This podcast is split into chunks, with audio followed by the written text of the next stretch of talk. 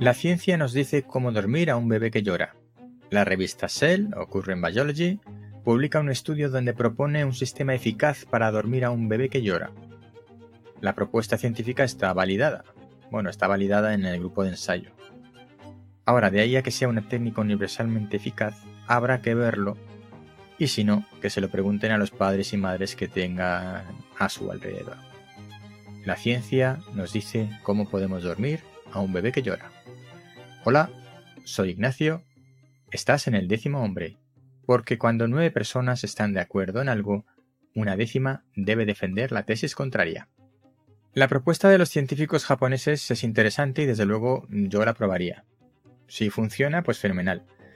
Pero convertir un ensayo científico realizado con 21 bebés japoneses, que me da igual de dónde sean, es un no es no lo convierte eso no lo convierte en un dogma científico. Creo que es pasarse. Así que mucho cuidado con lo que leemos por ahí. Esta es la opinión de un décimo hombre. En descarga de los científicos, decir que ellos no pretenden decir lo que se debe hacer ni establecer dogmas, solo han realizado un estudio y muestran los resultados y ya haya cada cual lo que hace con ellos y cómo los interpreta. El caso es que estos japoneses, en esta técnica para dormir a los bebés, te la voy a contar por si te viene bien, y que mejor ha funcionado en los 21 sujetos de estudio, angelotes, es el siguiente.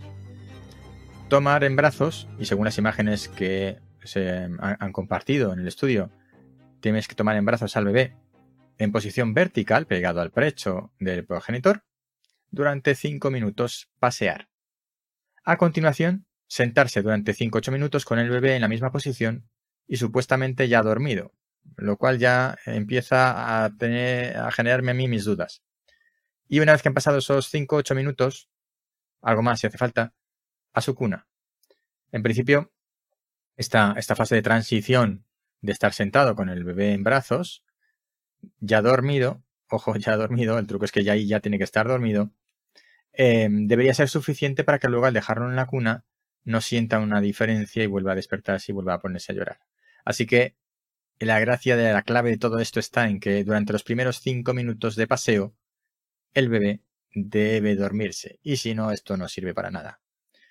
Imagino que lo de la posición es importante. Mm, porque normalmente intentamos dormir em, acunando en posición horizontal al bebé y a lo mejor eso es lo que nos falla a los padres o lo que nos ha fallado. El mío ya afortunadamente ha crecido un poco, pero desde luego mm, en cinco minutos no lo tenía yo dormido. Así que padres del mundo que estáis a tiempo de probar esta técnica, hacedlo y luego pues me contáis a ver qué tal.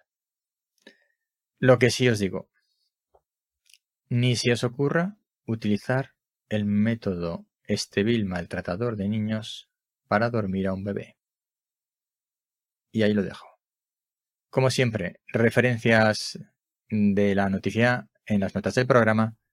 Si no estás suscrito, suscríbete. Si estás en YouTube, dale a la campanita. Esto es El décimo hombre. Reflexiones sobre ciencia de actualidad y naturaleza.